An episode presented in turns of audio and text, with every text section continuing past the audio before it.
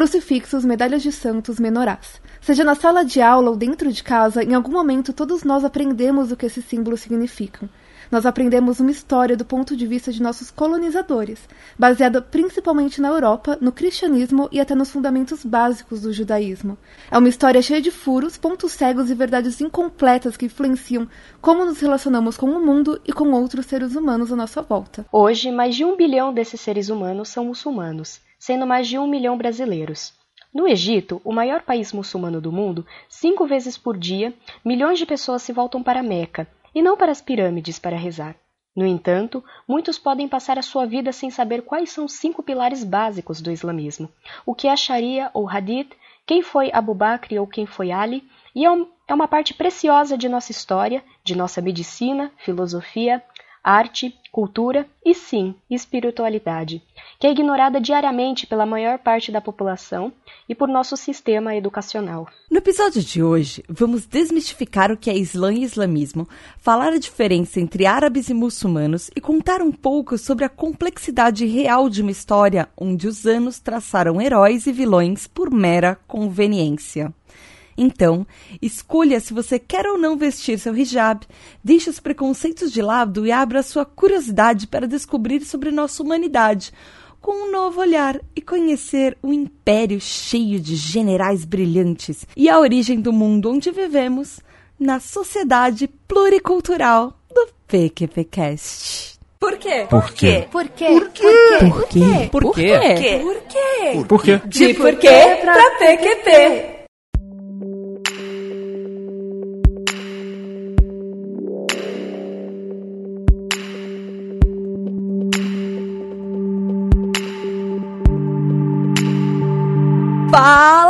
Galerinha PQPquesteira! Começando mais um De Porquê pra PQP, o podcast de ativismo e sociedade que explica os plot twists da vida real. Eu sou a Roca Tata Finoto. Eu sou Lívia Baúda. E eu sou a Natália Matos. E é isso aí, meus ouvintes. Desculpem a voz, já pra começar. Porque deu pra vocês perceberem, ela não está das melhores hoje. Mas a gente tá aqui, não é por isso, obviamente, mas nós estamos aqui para falar um assunto mega, super, ultra importante. Ná, sobre o que a gente vai falar hoje, Ná? Islã. Só simples. Capsulão. hoje vai ser, hoje vai ser bem fácil, nada complexo, mentira. E E para isso nós trouxemos uma especialista que é mega fofa e, e a gente é eu adorei conhecê-la. Ela é a Líbia Abaoud, ela tem 18 anos, é estudante de jornalismo e comunicação social, ela é seguidora do Islã ela já estudou teologia islâmica, ela participou de programas para ajudar refugiados a socializar em São Paulo e aprender português também. Bem-vinda, Lívia! Obrigada, obrigada, Thaís, obrigada, Natália, por ter me convidado por esse programa maravilhoso que é o PQPcast. E hoje a gente vai falar de um tema muito interessante que desperta curiosidade nas pessoas. Sim, sim, viva! E, Ná, por que, que a gente vai falar disso, Ná? Porque precisa. Gente, primeiro, porque... primeiro sobre.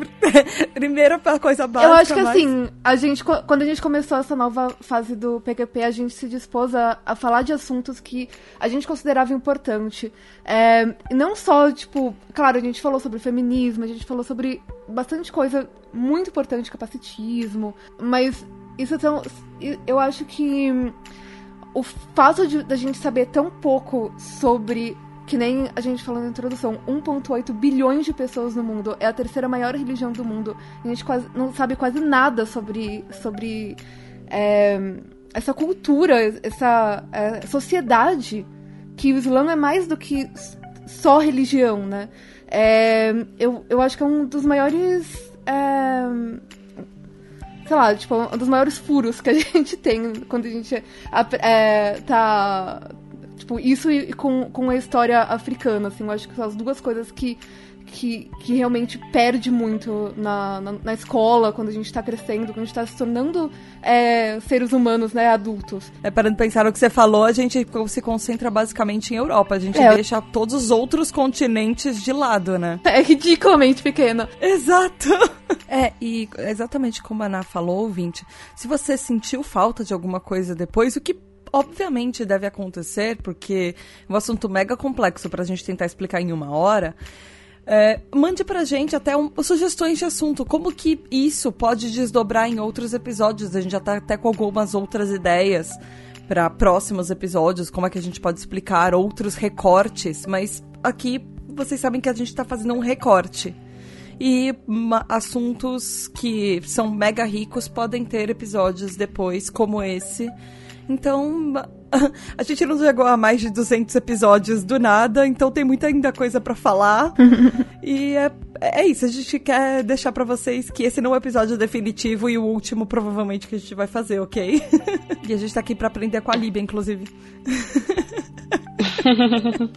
Vamos lá, gente. É, sim, por favor. Sim. Líbia, já nos desculpe. Vou ajudar bastante. Por a gente costuma já se desculpar no começo do episódio. Não, que isso. Tá certo, tá certo.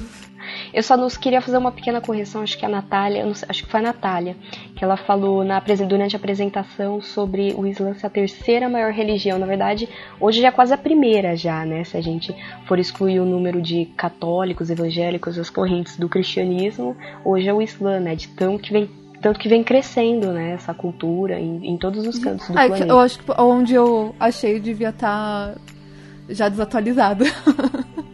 É, então, eu, eu tive um problema com essa informação também, porque cada lugar que eu fui procurar, é, inclusive, falava um número de seguidores diferentes. E falava um país que era o maior país, é, era diferente de um do outro. O ponto 8 bilhões foi da Wikipédia, então também não, não é exatamente ah, tá bom. o número oficial. Hoje o maior país islâmico do mundo é a, é a Indonésia, né? Que nem é um país árabe. Eu achei isso muito, muito interessante também, quando quando, é uma quando curiosidade. É. Uh, eu, eu, eu achei em um, em um dado que a Indonésia, inclusive, e ele era, represent, ele era 13% do, da população mundial de muçulmanos. Sim, é verdade. Se é que esse número já não cresceu hoje, né? Porque cada. To, acho que acredito eu que todo mês tenha uma, uma mudança, alguma, altera, alguma alteração, né? Mas é por aí, né? 13, 15%.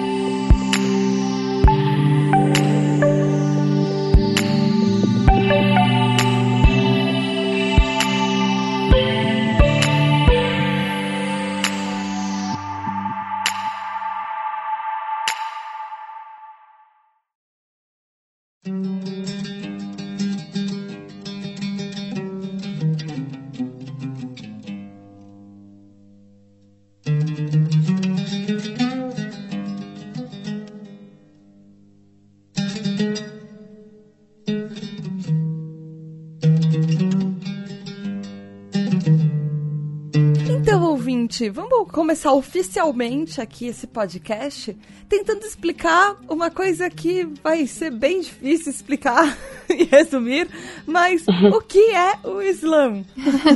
Na Líbia, contem um pouquinho pra gente. Afinal, o que é isso? Então, é, Islã é uma palavra do árabe que significa que vem é, de, é, derivada do árabe salam, né, que significa paz. Ela foi incorporada à religião exatamente com esse intuito de promover a paz. É, há uma diferença né, entre islâmico, muçulmano e islã. Quando a gente vai se referir à, à fé, à religião, a gente diz a palavra islam, né, que seria a palavra correta. A religião islâmica hoje, ela, ela é por enquanto, é a segunda maior religião do mundo, cerca de um bilhão de, seus, de seguidores. É uma religião muito forte na África, na Ásia, no Oriente Médio principalmente, e ela se divide em duas correntes, as duas maiores correntes que são é, os xiitas e os sunitas. A gente, quando escuta falar de Islã, a gente é, ou carrega nossa mente de curiosidade, ou de preconceitos, ou de estereótipos, é, mas a gente nunca vai a fundo a gente não aprende na nossa escola a importância da religião e da cultura aqui para o Ocidente, para a Europa, o quanto isso foi importante na construção do Brasil, por exemplo. São coisas bem veladas, mas que a gente, conforme a gente estuda, a gente vai é, desmistificando tudo aquilo e sempre aprendendo um pouco mais. Não só do Brasil, da, América inteira. é do mundo, né? Da Europa, do mundo todo, né? Uma coisa que eu achei interessante, inclusive eu ouvi um outro podcast com a Líbia, que é o HQ da vida, e você tinha explicado lá uh, a diferença entre islam, uh, o islamismo, o islâmico e o muçulmano que islâmico Isso. era para objetos, né? E muçulmanos são as pessoas. Uhum. A gente pode atribuir objetos, a gente pode atribuir a, a, a gente não usa como adjetivo, entendeu? O muçulmano é só pessoa, é só seguidor, né? Tudo que é derivado da religião, aí sim podemos dizer que, é, é que, podemos afirmar que é Islã. Então, por exemplo, a, a origem, o, o império, o, isso é o Islã, é islâmico. Islã, é religião islâmico seria tipo o, o país, o império, muçulmanos, pessoas que seguem.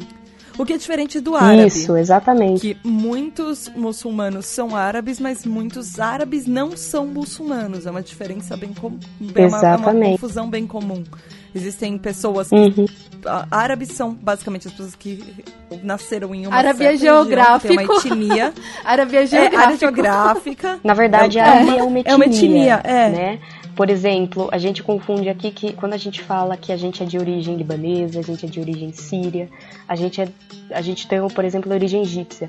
Nem todos os libaneses, sírios, egípcios são árabes.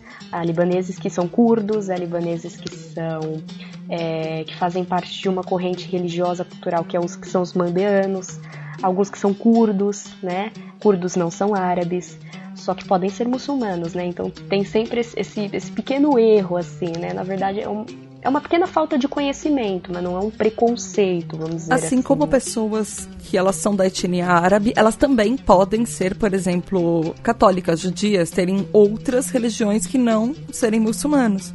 É, um, é uma coisa que as pessoas Isso. costumam confundir. Exatamente. É, inclusive elas têm. a, a, igreja cristã, uma curiosidade, é que a igreja a maior igreja cristã do mundo é a igreja cristã oriental, é, do Oriente, que é a igreja cristã ortodoxa. Fica na Síria e, e isso, tem uma na, na Turquia, outra na Síria e outra na Jordânia. É muito interessante. Uma coisa que eu achei bem interessante também nas pesquisas é que, por exemplo, é, uma, uma boa parte, por exemplo, 31% da onde eu achei, dos muçulmanos, eles não são. Eles não nasceram na, na região uh, onde as pessoas falam que são as Arábias, que, que, são, que tem, eles não têm etnia é, é, árabe. Eles são da, da Ásia do, do Sul, por exemplo, Índia. Uh, tem, tem muita gente na China, inclusive. Então eu achei interessante o, isso. O, no próximo Sim, bloco, na verdade, exatamente. a gente vai falar exatamente sobre isso. Como que elas ah. Tipo, o que aconteceu. Não, tá ótimo o que você falou. É, tipo, ah. mas a gente vai entender o porquê, entendeu? Porque tá, é, tipo, elas não viraram. Do nada. É. é elas. É, é teve toda uma história é, aí, a uma cultura influência. não chegou lá, a, a ideia não chegou lá. Parte do mundo não tava, não foi estudada quando a gente estava estudando a Europa e a Idade Média. É, e a Idade e é engraçado que mesmo partes da Europa a gente simplesmente excluiu quando ela começa. A gente passa muito, muito por cima quando ela começa a ter uma influência de, de outros povos. Por exemplo, a Espanha é uma, par, é uma, é uma parte da Europa que a gente meio Você só que começa não a falar com ela falar depois muito que, tempo. que eles é, expulsam o Império Otomano. Tipo, Exato. já tá quase na, na época do descobrimento. É, que era a Andaluzia, né? A gente teve aí a história da, da Andaluzia, né? Que hoje é uma região que pertence é, ao enclave marroquino, né? Ali no norte da África, né? No, no, ali na Península Ibérica.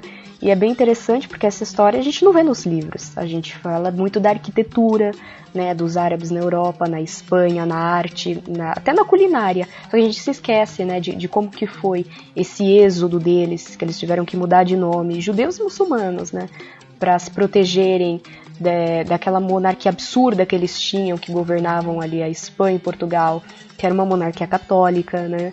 E a gente não aprende basicamente isso, né?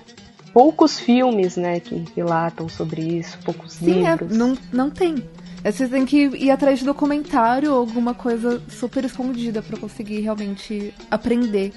É, Líbia, eu queria só te perguntar uma.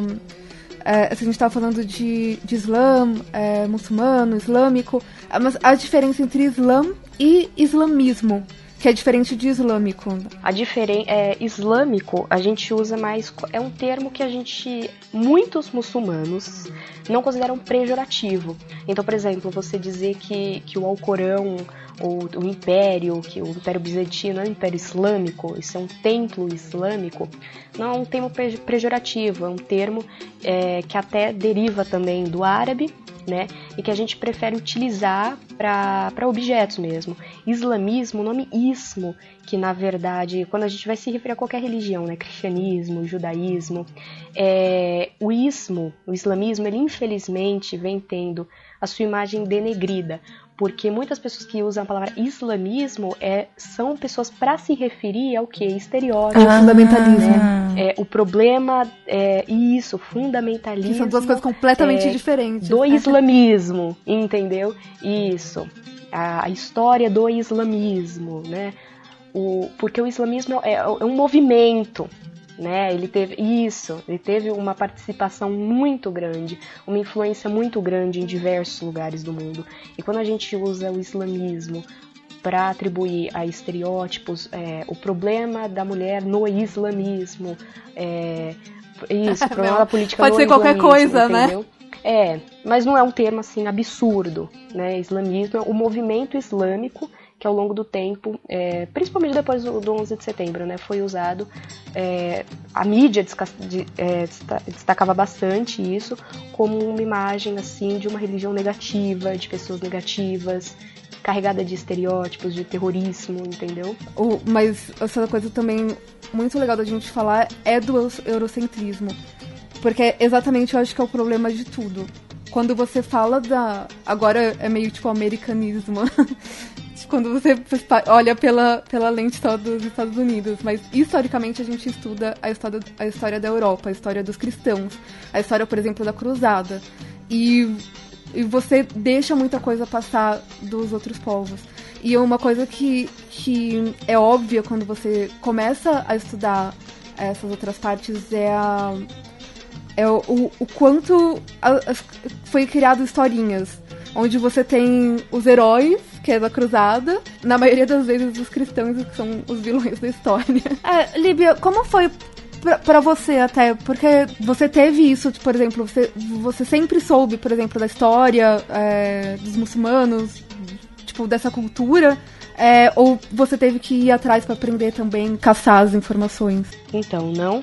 É, um sim ou não, talvez, né? Porque por mais que a gente venha de família, é, a gente nunca sabe 100%, né? Então, ou a gente tem que ir atrás, ou a gente é, ingressa numa, numa escola, fala com pessoas que sabem sobre o assunto. É, eu nunca fui tão a fundo na história islâmica. Algumas coisas eu aprendi na escola, né? Outras é, eu mesma fui pesquisar por conta própria para para entender melhor e tudo. Agora, essa questão da, da, é, da religião mesclada no Estado e na vida de um, de um determinado indivíduo, numa opinião pessoal assim, eu acho que hoje em dia não seria uma coisa muito legal. muito assim, que, que daria muito certo. Eu acho que nenhuma religião se mescla em Estado né? Mas isso é verdade, tanto que em muitos países islâmicos você vê é, algum partido tentando é, fazer com que a religião seja influencie o Estado como um todo. A gente tem um exemplo disso na Arábia Saudita, só que na Arábia Saudita é uma, é, é uma versão mais radical daquilo, né, do, das leis do Alcorão, a tão conhecida Sharia. É. Isso não é uma coisa nova, né? O Islã como um todo, ele prefere manter as suas tradições, a sua cultura e a sua língua. O idioma oficial do Islã é o árabe, né? Então, assim, muitos muçulmanos, é, independente de onde nasceram, aprendem o árabe, né? Pode ser com a família, outros é, são autodidatas, mas tem que aprender o árabe porque a gente reza em árabe, a gente lê o Alcorão em árabe, né? Então a gente já preserva ali a questão da língua. As mulheres usam lenço, o hijab, que foi o que a Tata falou no começo, né? Pega o seu hijab e tudo. Eu acho tão né? bonitinho. E, e, sim, sim, eu acho muito lindo também, né? Que depois a gente poderia fazer um bloco para falar, né, desse negócio do hijab também, que é uma outra coisa que causa Nossa, muita dá pra curiosidade. fazer um episódio inteiro para falar sobre isso. Isso, nossa, é, é, muito interessante, causa muita curiosidade. E o que eu recebo de pergunta, então, nem fala. É, até porque em off você comentou que nem toda mulher uh, que é muçulmana usa hijab. Então isso é um episódio, é um Sim, motivo para é um outro programa total até. Sim, total, nossa, rende, rende bastante a conversa. E aí, essa, a questão do hijab, por exemplo, é uma coisa preservada também né?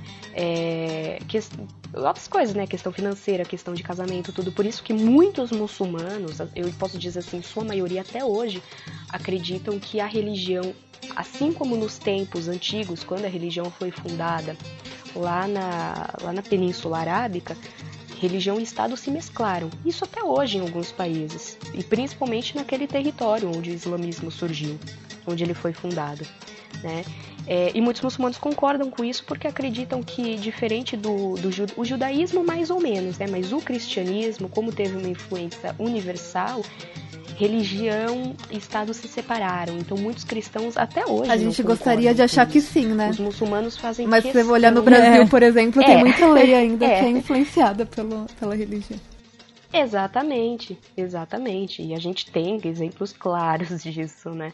É, no Islã é diferente. No Islã, Estado se mistura com religião conforme as leis do Alcorão. As, estão todas dentro do Alcorão, todas.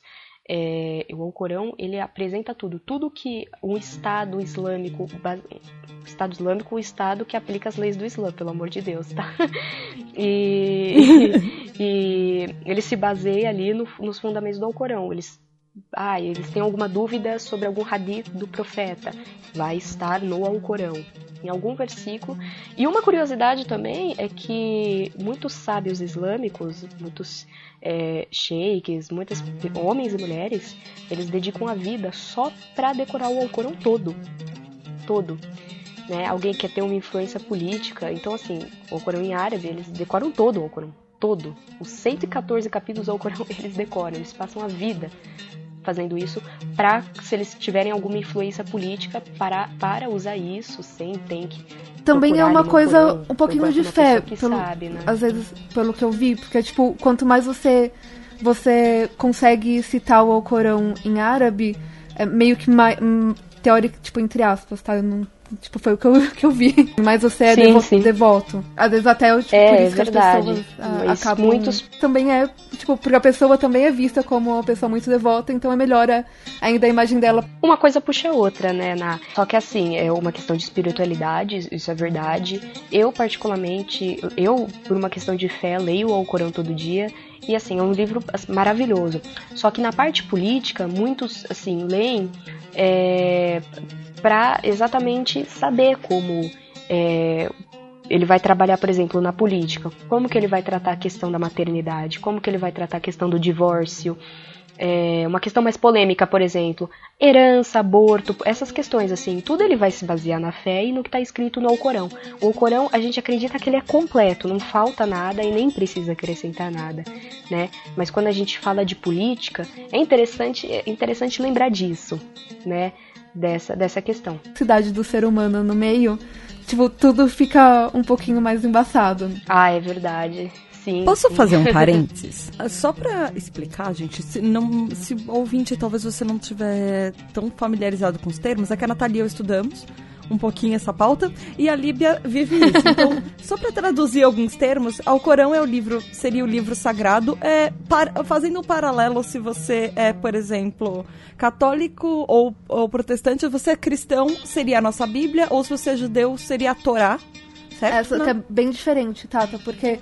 Ah, não, mas é um, é um tipo de livro sagrado, é, assim, é só pra tentando fazer um paralelo. Só, só, e, só pra deixar bem claro. Chegar... Tá certo. Deixar bem claro, a Bíblia é a são humanos que escreveram interpretando ah, a, sim. A, verdade a, a palavra de Deus. O Alcorão é literalmente palavra por palavra, tipo, a palavra, palavra de Deus. Isso. Sim, porque não foi modificado, né? Passaram-se anos, passaram 1440 anos é, a partir da a que a gente conta como a Rígira, né, da é, que foi a tomada de Meca, da né? imigração do profeta isso, da, da tomada de Meca e da fuga do profeta até Medina.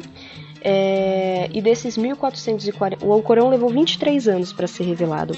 Então, em 1440 anos, é, o Alcorão permanece assim. É, imutável, vamos dizer assim. É a mesma palavra e a gente até acha ruim, assim, né? é uma questão polêmica essa, esse negócio de traduzir o Alcorão, né? É bom porque muitas pessoas que não entendem árabe podem ler, se familiarizarem, mas na hora, assim, de rezar, de usar para fazer algum ritual, se é recomendável que se leia e se recite, inclusive em árabe, né? Que a gente acredita ser o Alcorão verdadeiro. É, e, e eu queria falar também do Hadith, que você já citou, que ele seria um, um livros com não livros mas é ele seria com ah, isso é, eu ia pedir eu ia pedir certo? até para Líbia explicar um pouquinho melhor isso é hadith é isso mesmo porque você tem desde a, dos super é, confiáveis a, a, são, são tipo são as pessoas pelo que eu entendi são as pessoas que, que estavam em volta do profeta na época e anotaram suas próprias uh, uhum. coisas que ouviram o profeta seus é, próprios que ouviram ditos, ele né? falando. Mas tem, tipo, algumas coisas do tipo. É, uh, uma pessoa ouviu de outra pessoa, que ouviu de outra pessoa que o profeta falou tal coisa. E aí, tipo, eles não são necessariamente super confiáveis. É, explica um pouquinho sobre isso pra gente. O que, que é um, um hadith? É Hadith? É Hadith? Hadith. Hadith. Hadith. Desculpa. Pode falar Hadith, né? Aqui a gente tá no Brasil, a gente fala Hadith, né? Tem, em árabe tem, tem até um nome mais complexo, mas a gente fala Hadith, né? É, mas tá certo. Então, Hadiths são ditos do profeta, tá? É, o que, a, o que a Ana havia falado é verdade, né? Só que aí a gente entra na questão de como diferenciar. É, há muitos sábios, quando os sheiks, né, que são é, nossos, nossos mestres, vamos dizer assim, que nem um padre é pro cristianismo. Depois, se a Tata quiser reforçar isso, como ela reforçou do Corão, pode também. É, são, são é, essas pessoas elas estudam exatamente para analisar é, a autenticidade desses, desses ditos. Será que é verdade? Será que alguns foram modificados ou não? E o que a gente tem de informação hoje, que a gente compartilha esses hadis, que a gente tem até livros que falam desses hadis, de todos, dos completos é, e dos mais famosos também. É, são livros autênticos, hadis verdadeiros, que foram analisados e são exatamente as palavras do profeta, assim, imutáveis. Então a gente até traduz os hadis, como, assim como o Corão não é correto, porque a gente é, os conhece como em árabe apenas, né? Então são ditos do profeta em que a gente pode usar como é, em parte política, em parte espiritual, é, em parte social. Tem diversas, diversas, diversas correntes, né? A gente vê os hadiths somente. Algumas pessoas veem os hadiths somente como como algo espiritual da religião. E tem tudo, tem hadiths políticos, sociais, é, sobre assim diversas questões, questões. Tem hadiths até que só falam das mulheres, inclusive, ou só falam de casamento, de filhos, essa questão, entendeu? É bem, é bem legal. Só que o interessante é que quem se aprofunda muito nos hadiths são mais os sunitas. Os xiitas preferem o Alcorão literal, imutável, acredita que aquilo é a palavra do profeta e ponto, né? Que o que ele falou tá falado, tá ali, e a voz de Deus é, a voz dele é a voz de Deus, né? Então, quem se foca mais nessa questão de radiz e compartilha mais são mais os sunitas mesmo. Você consegue explicar é, por quê? Porque. Não, Muito não, ignorante posso... da minha parte, mas. não, que isso, tá certo, qualquer pessoa te perguntaria, né? Porque os sunitas, é... os sunitas, a palavra vem de suna. Eles são seguidores é, do modo de vida do profeta. Então, o jeito que ele rezava, que ele comia, se vestia e até desses hadis, os ditos dele são adaptados pelos sunitas, homens e mulheres. Então, os xiitas não, é só é, o Alcorão literal, entendeu? É a palavra do Alcorão. Os hadiths são mais aprofundados, são mais estudados pelos sunitas, né? Essa questão. Os sunitas focam muito na vida do profeta, né?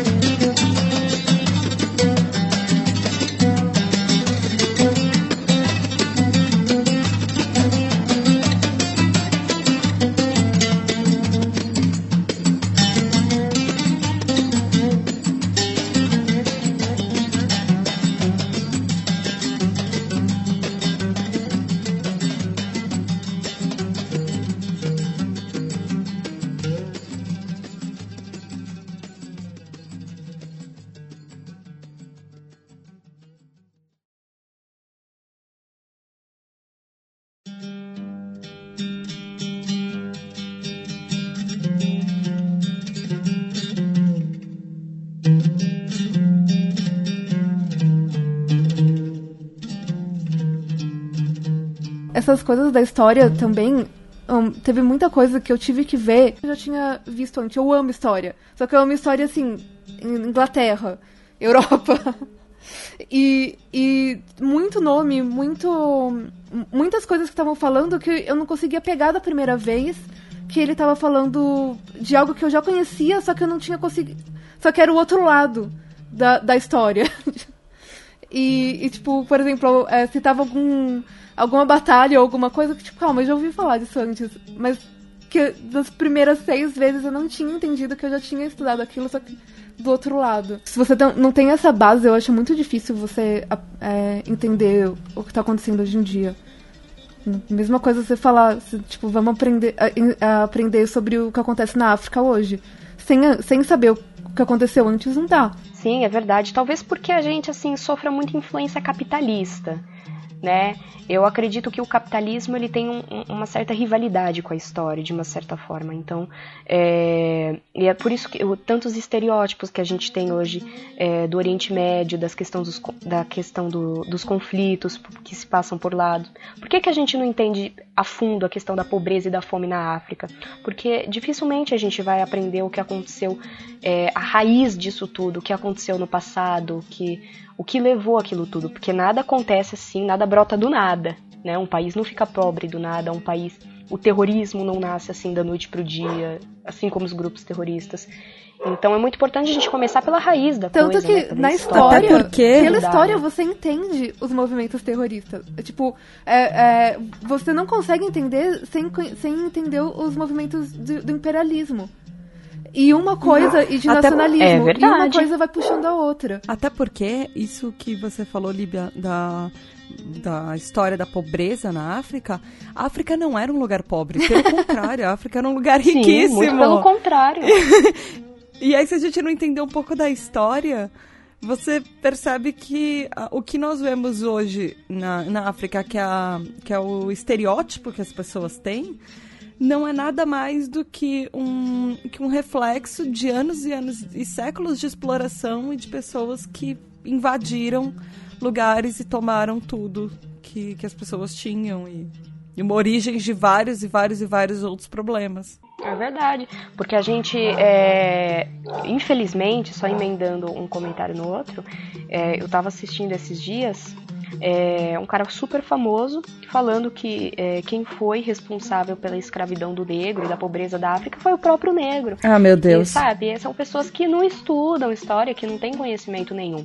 É que nem as pessoas Uma que coisa questão... e sai repetindo, né? É, exatamente, né? Ou prefere fazer por aquilo mesmo, sabe? Não se dá o trabalho de ir atrás sobre. Ou porque, né, tem uma opinião um, um pouco mais radical, mais mais fechada, né, que a gente sabe que sempre tem. É que nem os movimentos terroristas, né? Como que se originou o Talibã? A gente sabe que o Talibã foi governo no Afeganistão, governou de 96 a 2001. Né?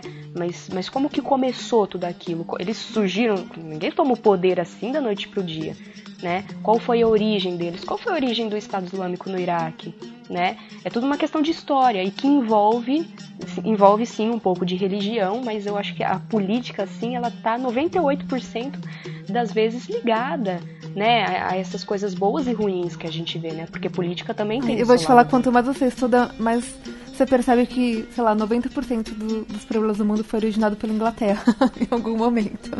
ah, e os Estados Unidos também, né? Então, mas vamos falar um pouquinho de história, história, bem antiga história. Não tão antiga assim. O Império. não tão antiga assim. Antiga sim, antiga é, sim. Não tão pô, antiga a gente tá assim. tá falando de quantos Eu anos sei, atrás? O, o é, é Mohamed. É, essa, essa pronúncia certa pra falar? Mohammed? Não, é Muhammad. Mohammed, ok. A história começa com Mohammed que não sabia que era profeta até é, ele receber a, a visita do anjo Gabriel, que é o mesmo anjo Gabriel dos cristãos e do, dos judeus. Ele, isso aconteceu no século VII, é muito recente, se você comparar com a história de qualquer outra coisa. Mas, ou, é, é, teve a visita do anjo Gabriel. Até o, o Islã já era tipo uma comunidade gigantesca, então é recente em muito pouco tempo. Ele, o Muhammad ele era da, da tribo Coraishitas. esse é o nome certo, tá? Ele é, ele, ele ah, os Koraishitas, eles eram é, responsáveis por toda a peregrinação para Meca, que na época era meio que tipo uma bagunça de vários deuses que é, eles pegavam tipo deuses de vários lugares diferentes da, da daquela região e colocavam na Kabá. E, e inclusive foi uma das coisas que eles acabaram quando é, eles reconquistaram Meca depois. É, Lívia, você consegue explicar um pouquinho melhor pra gente? Sim, é, é, inclusive a Kaaba, né, que foi o centro de tudo isso, foi criada pelo profeta Abraão no início, né? Que é o mesmo Abraão e, dos e era uma, católicos. Era uma pedra Abraão, branca. aquele Abraão. Isso, E o mesmo Abraão dos judeus dos cristãos e tudo. e judeus. Isso. E ali é uma região assim totalmente, é, vamos dizer assim, é, tinha uma cara mais alegre, né? O comércio dos, que os coraxitas faziam era um comércio muito forte, equivalente ao dos é, fenícios na região hoje que fica o Líbano e a Palestina. É, e a gente acredita que aquela pedra negra ela era branca antigamente e foi ficando preta cada vez mais que o não alguns algumas pessoas dos coraixitas que traíam o profeta e outras pessoas de outras tribos que viviam em Meca foi ficando escurecendo aquela pedra por conta dos pecados, das idolatrias e adorações a diversos É, outros tem, deuses. na verdade, se você procurar É, na internet, é, e- tem foto dessa pedra, é, tipo, de vários anos atrás e agora, e ela realmente ela fica mais escura. Sim, não só o pano que a cobre, né? Porque tem um pequeno tecido lá que cobre ela para dia chuvar os todos, mas ela realmente é negra, né? Hoje Meca, ela, ela é um cenário totalmente mudado, né? As, a gente, as pessoas se formaram, porque ali era só areia, era um deserto, né? E olha que incrível. E era uma das maiores tribos da Península Arábica. Né, era muito respeitada, não só pela sua questão econômica, mas sim porque era conhecido como uma tribo de histórias, né, de, de mulheres fabulosas, enfim, tudo isso. E aí quando descobriram que o profeta de uma nova religião que eles conheciam, né, como a, a, a, religião islâmica, né, como uma religião muito coincidentemente muito recente, né? É, então muitas pessoas quiseram atentar contra os Quraishitas, não, não apenas como profeta. E o que se deu início à Hígira, né, que forma o início do calendário islâmico. Então eles começaram a ser muito, muito, é, muito perseguidos e acusados de coisas que eles não fizeram. Né? Uma coisa- a mãe de Jesus, por exemplo. Uma coisa que eu vi é que uma das, do- das leis no Alcorão dava mais é, é, direitos pré-islâmicos davam. Então, tipo, isso era uma das coisas que eles não, não curtiram muito. E outra coisa é que, tipo, Meca já era um centro de peregrinação. Não, ninguém mais vai vir pra cá pra, pra fazer peregrinação. Então, é, Sim, sim, isso é verdade. É, E uma pequena curiosidade também, isso, deu tudo certo, graças a Deus. Com alguns, com alguns conflitos, né? Alguns problemas. É, mas uma coisa que. que os. Você não pode falar da. da dos primeiros califas e do, do Mohammed é que eles não eram bons generais. Eles, Então, calma, explica um pouquinho o que é califa antes. não, calma, a gente vai falar. É, Ah, tá bom. Mas o. Enfim, eles são. O, Mohammed e, e os seguidores deles que já, já tinham acreditado, já estavam seguindo a, as palavras de Deus, né? a- é, tipo, foram expulsos. Eles foram, acho que. Estão, tipo, com tudo e conquistam Meca inteira e. é, ele, dois anos depois, eu acho, ele morre. Então, o primeiro califa, que é o é o herdeiro, né? É o tipo, é a pessoa que Co- como, qual a palavra certa pra falar? Não é herdeiro. É, então, é, o herdeiro. Então, na verdade, é, eu como xiita não tenho muito conhecimento na, nessa área de califas, porque geralmente quem sabe mais sobre isso são sunitas. Mas eles acreditam que quem sucedeu ele foi um califa, é, o melhor amigo dele, Abu Bakr. Abu Bakr el-Siddiq, que depois sucedeu é, o que a gente chama de Umá. Umá é uma comunidade islâmica, né? E que ele sucedeu já como, como você havia dito, e é verdade, o Alcorão já estava pronto, as leis formadas. Então era um estado fácil, né, de, de se aplicar, é, se aplicar as leis da religião por lá. Né? Era uma- eles eram uma comunidade pequena, só que com muitas pessoas, né? Então eles é, arcaram com inimigos de vários lados, mas com apoio de outros lados, e assim o Império Islâmico se tornou um dos maiores da história da época, né? Mas sim, eram califas, né, sucessores. Tino de um lado, que para quem não lembra muito bem é o que sobrou do Império Romano, e do outro uhum, o Império Romano do Oriente, é, que é o que sobrou, e, o, e do outro lado os persas, os Sassânidas que. É, e anos depois os otomanos. É, os otomanos viraram. eram muçulmanos. Sim, é, mas isso alguns anos depois, né? Assim, anos depois. O Império Otomano foi arrastado durante anos, só terminou. Inclusive participou da é, Primeira 1900, Guerra, né? Terminaram é. em 1929, por aí. Enfim, eles tinham esses dois poderes gigantescos, um de cada lado. E eles primeiro é, destruíram os, os persas, tomaram os persas. E depois eles foram atrás dos bizantinos e deu super certo. Eles, é, eles conquistaram uma parte do Egito que é, geralmente na escola você só fala dessa parte na hora que fala. Nessa época, então, de expansão, a gente tem os quatro califas, que são conhecidos como os Rightly Guided Califas. Eu não sei qual é a, a melhor tradução dele para português.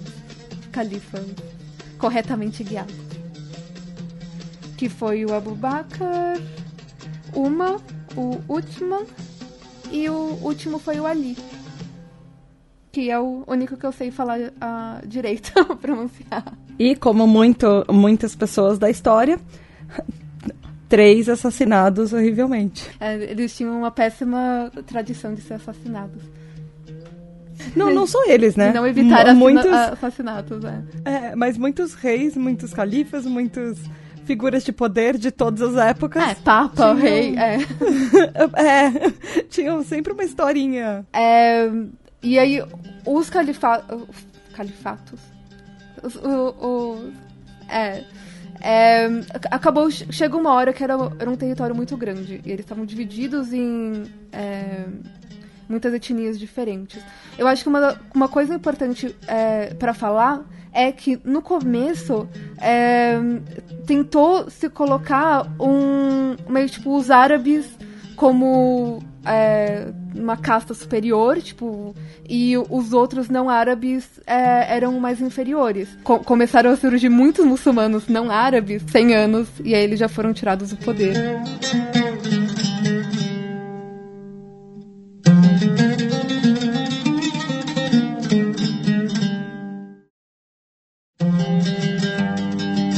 a maioria das pessoas, ela, elas se tornaram muçulmanas porque elas viram que, meu, tava dando muito certo.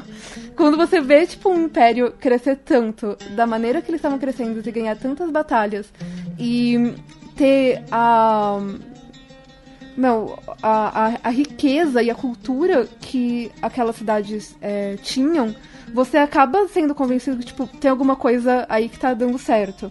E foi nessa época que, essa, que o, o Islã acabou indo para a Índia, foi para a África. A gente tem muitos reis na África, aliás, a maioria dos reis da, da monarquia na África era muçulmana. Porque os, a, as pessoas que faziam a, os traders, os mercadores, eles eram muçulmanos, porque eles vinham da parte do, do império. E e para esses reis era bom eles serem muçulmanos, melhorar o próprio reino deles. Então a gente tem até a história do Mansa Musa. Ah, eu gostei muito dessa história. Meu, é tipo. Tem filme falando é. dela, né? Eu, eu, nunca vi o filme, foi a primeira vez que eu tinha ouvido falar dele. Ah, eu nunca soube, eu não sabia que tinha um filme. Na verdade, antes dessa pauta, eu não sabia que existia o Mansa Musa. Sim, é sobre é, filmes que focam mais na, é, no Império Islâmico na África, né? A gente conhece somente é, o Império Islâmico, o Otomano, depois das Cruzadas e quando tomaram Bagdá, mas não a história do Império Islâmico na África, né? Que eu esqueci o nome do filme, se eu, se eu lembrar aqui eu vou falar pra vocês. Conta um pouquinho da historinha então, do Mansa Musa pra gente, Lívia. Hum, pior que nem eu sei da história completa deles, eu sei a do, do Império Islâmico na África, mas do Mansa Musa é, eu tinha estudado sobre, eu tinha falado sobre ele no meu livro de história do segundo colegial. Nossa! que eu li. Mas eu não li a história a fundo dele. Aham, eu tava pensando nisso. Não, mas se bem que agora, é, se, você- se a gente pega um livro Vai tá de lá, história né? do Você só não prestou atenção. colegial, vai tá, não, não, não só ele, vai estar a história do Islã é, na parte arquitetônica, artística e cultural, até na Europa, porque se você pegasse um, li- um livro de história 20 anos atrás, é, não, não tratavam o Islã como tratam É, foi hoje, esse que eu estudei. né? E, e tem umas partes que falam assim da questão geopolítica, da questão do terrorismo, que, que às vezes também é importante frisar, né? No meu livro de Mas história, agora 20 tem, anos atrás, não tinha nada sobre Islã Islã. completa, né? Nada. Então, assim, o máximo que tinha sobre qualquer coisa da África era o Egito. Que nem também falava muito, né, da, da questão do Islã no Egito. Não, não, não falava nada eu da lembro questão, que uma vez eu fui falar. é, eu lembro uma vez. é como a gente conhece. Eu lembro uma vez que eu fui falar com uma menina. Ela era, acho que do primeiro colegial. E eu tava perguntando, né, o que, que ela tava aprendendo, né, no, na aula de história, tudo, porque eu também gosto muito de história, né? E aí ela chegou na questão do Egito, né? E, ai, o que, que você aprendeu do Egito? Só do, do Império Egípcio, é, das pirâmides lá, dos faraós, tudo. Mas aí eu cheguei e falei assim, ah, mas e, e do Império? E quando o Egito se converteu em um país árabe, né? Quando os árabes dominaram o Egito e trouxeram junto a religião islâmica, ela nem sabia que o Egito era um Eu, eu, eu não sabia durante muito então, tempo assim, também. né? Não tinha É, nos livros. É, tipo, você não, não. Tipo, parece que essa parte eles pulam. E. e ou num. num, num é como se fosse dois, duas histórias diferentes, né? Tipo, você não. Por isso que, eu- que até a gente colocou na introdução, tipo. É, não, a, a história do Egito é a maior história que a gente tem. É a primeira coisa que a gente estuda no Egito. Aquelas pirâmides são uma das coisas mais maravilhosas do, da humanidade. E o Egito inteiro não se volta para as pirâmides para rezar, ela se, ele se volta para Meca. E, inclusive, é, aqueles caras que estavam preocupados sobre o que acontecer com a peregrinação de Meca, porque existe um Deus só, eles tinham muito pouca visão. porque hoje em dia, Meca tá super bem. Ela não tem problema com peregrinação. Inclusive, é quando a gente volta pro Mansa Musa. Porque é, a peregrinação de Meca não tem problema hoje em dia por causa do Hajj, que é um dos cinco pilares da, da, da religião muçulmana. O Hajj é quando o muçulmano ele tem que ir, pelo menos, uma vez na vida dele para Meca, se ele tem o dinheiro e se ele tá bem de saúde. Líbia, você tem alguma coisa para complementar? É isso? Não, é isso mesmo, isso é verdade. É, inclusive o Raj já foi já esse ano. Ah, tem uma época. E esse- tem sempre muita gente, peregrinos, e isso, tem sempre uma época, porque Raj é um nome de um mês do calendário islâmico também, do Hijri. E, e é durante esse mês, é o último mês do ano, do nosso calendário, é, e sempre acontece entre ou agosto ou setembro, e assim é sempre muita gente, sempre até acaba às vezes acontecendo algum acidente, tudo. E o interessante do Raj é que em uma questão espiritual, só emendando aqui numa coisa que a Ana falou também, é que no Raj, o- um dos objetivos do Raj é que como há muçulmanos do mundo inteiro que vão fazer essa peregrinação, você vê de, de tudo quanto é, quanto é etnia, de muçulmanos de vários, falando vários idiomas, branco, negro, pardo, é, criança, mulheres, homens, você vê até senhorzinho lá fazendo Hajj pela primeira vez na vida, todo alegre, né? É interessante é, destacar isso também, não só, e não só em Meca, porque a história islâmica ela, se, ela teve uma participação muito grande, assim, os seus, viveu os seus principais momentos é, em Medina, por exemplo, em alguns lugares do Iêmen, e até em Jerusalém também, né? Que a gente, a gente se esquece que o Islã teve uma participação muito forte em Não, Jerusalém não, também. não né? esquecemos, né? Aqui. Não, não, vocês não, é que Sim, muitas sim, pessoas, sim. né? Então, quando a gente discute a importância da capital para os judeus e para os muçulmanos, as pessoas focam muito somente para os judeus, né? Que é uma coisa errada também. O Mansa Musa também queria fazer o Hajj. E enquanto a, a Europa tava, entre aspas, assim, tendo a sua Dark Ages, onde nada tava acontecendo na- no mundo, que a gente pula, tava acontecendo tudo isso. Bagdá, é, super explosão cultural, Alexandria tava gigantesca, tava todo mundo bem. Só a Europa que tava mal das pernas. E ninguém tava muito preocupado com eles. E o Mansa Musa era um rei que, teoricamente, segundo as lendas dele, era muito, muito, muito rico. É, segundo as lendas, ele foi com um. É, com mais de mil pessoas, tipo, uma equipe assim dele, e mais de 100 camelos lotados de ouro. E, é, a, segundo as lendas do Mansa Musa, quando ele passou por Alexandria, ele gastou tanto dinheiro lá que ela entrou em inflação e demorou anos para ela se recuperar. E ela nunca se recuperou. A África, é que durante muito tempo ela, ela não teve uma história escrita. Ela é baseada em culturas que também tinham tradições fantásticas. A África tinha reinos gigantes, inclusive a, da monarquia desses impérios a elite era muçulmana. Tipo, não era só uma posição política. E eu queria só dizer um nome na minha vida. o nome mais legal da história, que é Batuta.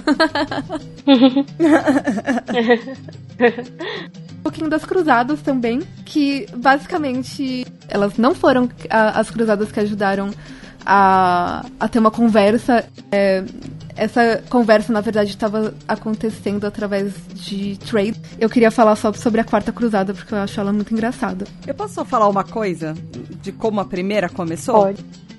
Basicamente, uhum. tudo que a gente estuda na escola é mentira. e a primeira cruzada não era do tipo, ah, vamos salvar o, vamos salvar Jerusalém dos povos infiéis. Não, é basicamente um papa sendo homem, não, a, querendo mostrar. A desculpa, primeira cruzada homens, foi, mas... foi, foi, foi em 95. O Império é, Islã estava acontecendo desde 800 ou 700. É, então, todo as pessoas tinham um, um relacionamento legal com, com os católicos. Os católicos as pessoas queriam morar. E, e judeus tinham um relacionamento super legal. Era, tipo, era o melhor lugar para viver. É. super comércio, tudo tava funcionando até que um favor para um homem tava querendo provar que ele era super legal e falando, olha, sabe, a, a galera dos ortodoxos, eu, eu quero ser papa de vocês, eu quero mostrar que eu sou legal, então eu vou mandar, um, eu vou fazer uma cruzada para ajudar vocês para um problema Sabia que vocês ele, não me pediram ajuda. O Império Bizantino durou mais, é. tipo. E foi basicamente ano. por causa de um papa que queria se mostrar. É. Assim como acontecem várias guerras no mundo hoje em dia, de um homem que tem muito poder querendo se mostrar e falar que ele tem muito poder nas mãos dele e fazendo coisas que ninguém Eu acho legal também das cruzadas falar que não eram, tipo, os nobres, os filhos dos nobres tal. Era, tipo, era o camponês que ia pra cruzada. Era, tipo, e o, no máximo, tipo, o Lorde Lorde. Tipo, é, é porque a gente aprende que na, na na história que, tipo, não, aí ia, tipo, segundo, terceiro filho, pra, tipo, é, ganhar glória e tal. Tipo, meu, nenhuma dessas cruzadas deu dinheiro para ninguém. Ou, tipo, ou fundou cidades que realmente duraram algum tempo. Só se ferraram. Mas a Quarta Cruzada foi a, a, que mais ferrou todo mundo. A Quarta Cruzada, é, 35 mil pessoas falaram que iam aparecer pra, pra Quarta Cruzada. Apareceram só 11 mil pessoas. tipo, todo mundo falou assim: ah, ia aparecer, não tinham dinheiro. Eu fui levar minha avó no jiu-jitsu. Eles não tinham dinheiro para pagar os os venezianos falam assim: ah, você recupera a cidade de Zara, que tava se rebelando, te, te leva pra, pra onde vocês querem ir. É, eles tentam ir. É, era uma cidade cristã, dados pelo Papa, porque eles foram atacar uma cidade cristã. Um, um, cara bizantino, tipo Alexios III, que queria se tornar imperador da Bizantina, na, em Constantinopla, ganharam a cidade, o cara chegou no poder, tipo, um, um cara com um nome muito estranho, e eles ficaram sem o dinheiro. Que eles fizeram? Eles saquearam a cidade inteira e o Império, Império Bizantino para sempre. E essa foi a Quarta Cruzada, parabéns.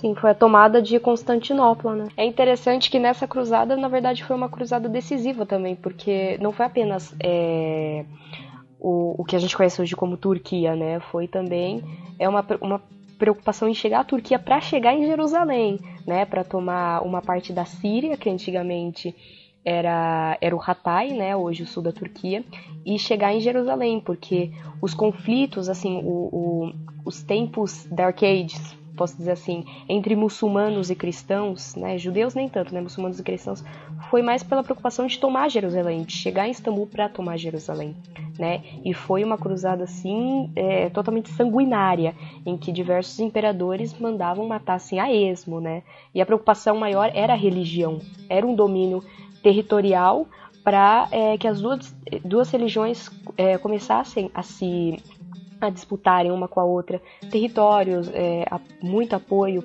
é, apoio econômico, apoio é, das pessoas mesmo, né? Porque o islamismo ele ele cresceu tão rápido, de uma maneira assim tão absurda, que a, o próprio império é, lá da Europa, o Império Grego, o Império é, Romano, começaram a se preocupar, porque eles tinham como até então como religião oficial o cristianismo.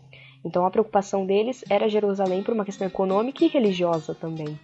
Então, esse negócio de Istambul foi só assim. A peregrinação para Jerusalém acontecia normalmente, mesmo com, com o Império é, Islâmico, com, com os muçulmanos tomando conta do lugar. O que aconteceu é que o, os, os turcos, Seljuk, tomaram a região. Eu não sei falar esse nome, Seljuk.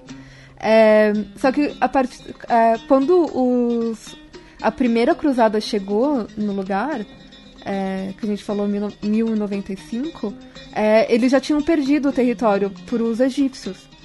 E aí, e, e inclusive rolou um pouquinho de, de política então não vou te ajudar, já que você tomou o território de mim, se ferra aí. E que também Jerusalém sempre, na verdade, foi sempre disputada, né? A, a partir, que, a partir é, de 1095. Das cruzadas, a gente é. enxerga a disputa de Jerusalém somente a partir das cruzadas, né? É. Que foi Começou o, ápice, o problema. Né? Mas sempre foi muito disputado, eu acho que até hoje, né? Muito. É, uma, é uma, uma das coisas disputada. que é uma das coisas que eu vi também é que tipo depois chegou um tempo que tava todo mundo meio que vivendo bem de novo. Aí chegou a Inglaterra. aí chegou a ah, é Inglaterra, ah, aí não sabia o que fazer, tipo, colocou a, a ONU, que tinha acabado de ser formada no lugar, e tudo ferrou. Então, é, é, é mais ou menos um problema novo. Porque uma coisa que as pessoas não enxergam é que muçulmanos e cristãos sempre conviveram em paz. Tiveram seus tempos, né, de como qualquer outra religião, né, seus tempos ruins, né, estavam super bem, né? E aí as pessoas misturam religião com política e aí acaba gerando diversos preconceitos também, né? Não fala que é, o, o Islã não é para ser algo compulsório. A pessoa tem que é, é a conhecida jihad, na verdade. Bom, enquanto isso, mais ou menos em 1500, até um pouquinho antes, tava rolando Veneza, que a gente falou sobre ela, que ela fez os navios Veneza era basicamente uma cidade tão rica que ela era feita de mármore. E ela era tão rica por causa do Império Otomano e por causa dos muçulmanos. Porque é, ela fazia a ligação entre a Europa e o Império Otomano. Ela era ela que, que fazia todo o comércio deles com a Europa, principalmente por causa das cruzadas e tal. É tipo, é, uma coisa não impedia a outra. Tipo, eles ainda queriam comprar, tipo, pimenta, todas as coisas que vinham do Mediterrâneo. É, então, Veneza acabou ficando muito rica por causa do, do, do Império Otomano. Outra coisa importante, é, durante os primeiros impérios, é, essa explosão de cultura que aconteceu é, teve muito a ver com preservação da cultura antiga. Então, enquanto a, a Europa estava esquecendo é, a cultura helenística, romana, grega, é, o, quem preservou essa história foram os árabes, os desculpa, os muçulmanos. Entre eles tinha árabes no meio. É, então, só existiu, por exemplo, o Renascimento porque os muçulmanos preservaram aquela história. É, é, o que a Europa adora falar assim, que eles redescobriram, ninguém redescobriu nada. Tipo, inclusive, a maior parte dos textos que que estavam circulando na época da Renascença eram em árabe, porque eles foram preservados da, dos textos gregos. É, me, texto de medicina, é, poesia, era tudo em árabe. Porque era de onde vinha toda essa cultura. Esse renascimento veio de Bagdá, de Damasco, da, das cidades é, muçulmanas. Eu achei muito interessante que justamente o, os povos muçulmanos, os muçulmanos, eles conseguiram resgatar tanta coisa. Eles é, resgataram é, textos filosóficos é, gregos que a gente não teria hoje. É, a gente não teria nada do que a gente tem hoje. É, principalmente de base de filosofia, a base de muita coisa, de textos e de escritos, se não fossem eles. É, e eles fizeram, por exemplo, na matemática foi a contribuição do zero, Indiano que ainda. é Eles assim, que ela- que- da Índia. os, os nossos, os nossos próprios números, nosso sistema Arábico. numérico que a gente usa hoje é, é, é indo-arábico também. É uma Arábico contribuição muito do- grande. do- dos muçulmanos, porque veio deles. Sem dizer que a arquitetura, a arte, Claro, foi por causa do Império Muçulmano. Mas tinha cristão, quitas, você vê igrejas, você vê um pouquinho da, da mão de cada um lá dentro. Então, é, um ajudou na, na pintura, no tipo de chão, e, e tava todo mundo trabalhando junto. Isso eu acho que é o mais lindo da, da história. E é infelizmente apagado, né, por algumas pessoas, porque tem pessoas que é, acreditam que a, assim, a filosofia grega e romana, a grega principalmente, foi assim muito importante, né, porque a gente conhece hoje do mundo moderno para nossa filosofia, que é o que a gente basicamente estuda, né, na escola. Só que o que não é falado e o que muitas vezes é até desconhecido, né, não é nem velado por uma questão de preconceito, é que foram os próprios muçulmanos e árabes, né, que preservaram isso, né? Sistema é, numérico, comércio, arquitetura, né? Por isso que lá no, lá no começo eu falei, né, que é, algumas coisas hoje a gente vê nos livros que a gente não via antigamente, né? O que é, o que se eu pego um livro do colegial de história hoje, pega um de 20 anos, 10 anos atrás, totalmente diferente. E isso, é- isso é uma das coisas que, que eu acho que a gente tem que mais prestar atenção. É não deixar só na mão do sistema educacional de falar o que, você vai aprender, o que você não vai. E achar que aquilo que, que eles estão te ensinando é 100% que você precisa aprender ou 100% da verdade. E você não colocar em jogo, tipo, tá, sob que perspectiva eles estão olhando? É perspectiva política, perspectiva da religião, perspectiva de, de é, mercadores, de dinheiro, tipo, quem tinha dinheiro na época, o que, que significa é, Dark Ages, o que, que significa a Idade Média de um e, e por que, que a gente não tá falando do outro. Quando você apaga uma parte tão importante da história, você tá apagando uma parte importante da sua história. A, a história do, do, do, do Império Islã, a história da, do que tá acontecendo hoje é, nessa parte do mundo e no Brasil é a nossa história. Então você só colocar o mãozinha no olho e você só olhar pro que é comum, pro que é fácil, é, e, e você deixar o estereótipo. é, sabe, só repetir que nem papagaio o que, o que as pessoas estão falando até se tornar um estereótipo que todo mundo acredita. Pra mim é a coisa mais nociva que pode acontecer. Tipo, abre um livro, a- é, abre um YouTube, abre um podcast, que vai ter muita gente querendo contar é, com a voz dela, a parte dela da história. Ou no nosso caso, a parte dos outros, né?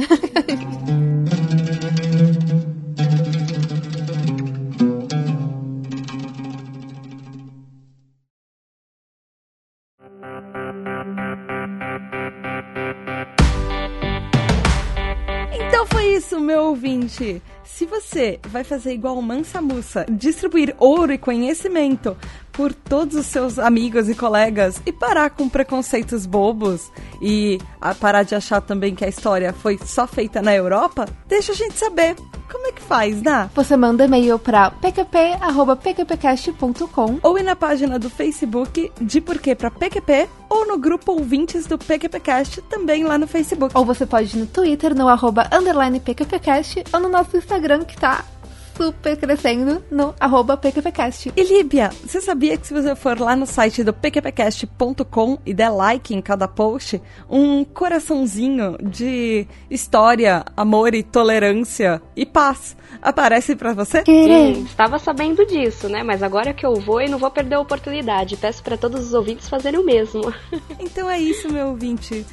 Dê coraçõezinhos em todos os posts e vamos espalhar um pouco mais de paz e e fraternidade, porque afinal todas as religiões teoricamente são baseadas nesse preceito. Lívia, muito, muito, muito obrigada por participar e foi lindo. Você é uma pessoa muito fofa e foi lindo você estar tá aqui obrigada, com a gente. Tá. E você tá, já tá super convidada para próximos episódios. Na verdade, você já está oficialmente ah, convidada. Tanta coisa para falar. Uhum.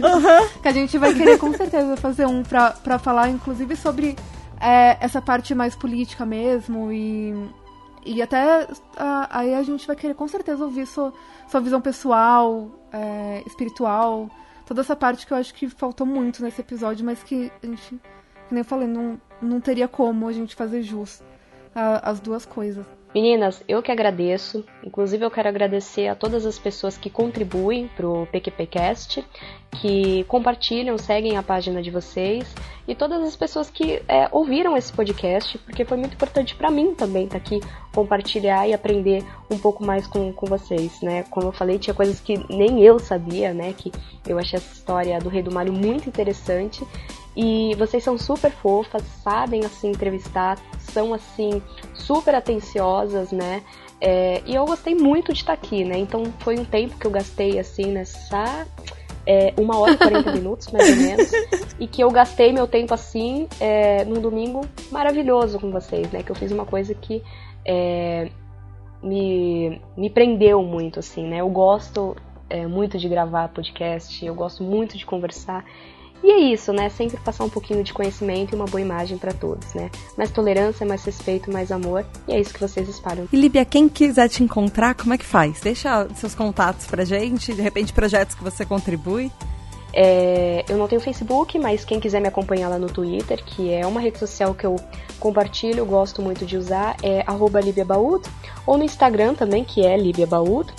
É, e esse projeto pode é, você pode ser encontrado em algumas páginas, tem também a, algumas páginas que contribuem para para ajudar refugiados a socializar tudo e até dentro de algumas instituições. Uma delas é a Mesquita do Brás, é, no bairro do Brás, né, e a Mesquita do Pari, em que você pode estar entrando em contato com, com os atendentes de lá. Se você jogar na internet, tem todos os contatos, é, horários de visita, e-mails em que eles estão. Eu não sei mais se hoje está disponível, mas acredito que sim, que você pode estar entrando em contato com eles para fazer essa ajuda que é sempre bem-vinda. E até doando coisas também, se você é, estiver com vontade, né? Se você não estiver precisando mais de roupas, alimentos, doações, a gente estaria é, estará doando para refugiados e pessoas que precisam também toda ajuda é sempre muito bem-vinda. Sobre os refugiados, que era uma das coisas que a gente estava querendo fazer também e é, a gente, a gente tá não acha... há dois meses procurando pessoas e a gente não acha. Sim, sim. Inclusive, eu conheço alguns refugiados, é, se eu achar que eles querem fazer, né? Eu vou conversar com, com alguns que eu conheço. Se, for, se não forem assim um problema para vocês também, é, eu estarei é, entrando em contato com vocês para apresentar e sim aceitaria fazer um programa sobre isso. acho muito importante dar visibilidade a esse tema né? Que eu acho que as pessoas também gostariam de saber como é a, a convivência de alguém com um refugiado. É a ideia do, do episódio, só que a gente tá há dois meses, mais até de dois meses procurando. Às vezes a gente não sabe o que fazer, o, é, tá, tipo, doar às vezes não é o suficiente, sabe? Você quer fazer mais, então. É, é ajudar eles a se socializarem, né? Conhecer mais um pouquinho da história de vida de cada um, acho que é sempre muito importante. Lindo, lindo. muito, muito obrigada. Obrigada eu. E Lívia, a gente tem uma tradição aqui no PQP. E que é hum, mandar alguém é. alguma coisa para PQP. Você gostaria de fazer as honras, por favor? Ah, eu, eu quero dar honra, assim. Eu acho que é, cada dia mais eu tenho vontade de mandar cada pessoa mesmo pra PQP. Mas hoje eu vou mandar islamofóbicos e homofóbicos, porque eu tô com muita vontade de mandar essa gente pra PQP mesmo. Não sei vocês, né? a, gente, a gente manda. A gente manda eles, acho que toda semana. ah, toda semana. Eu mando todo dia, acho que talvez 24 horas. É um trabalho contínuo. Pois é, né? Então é isso aí, galera. Beijo da Tata e até segunda-feira que vem. Beijo. Tchau, pessoal.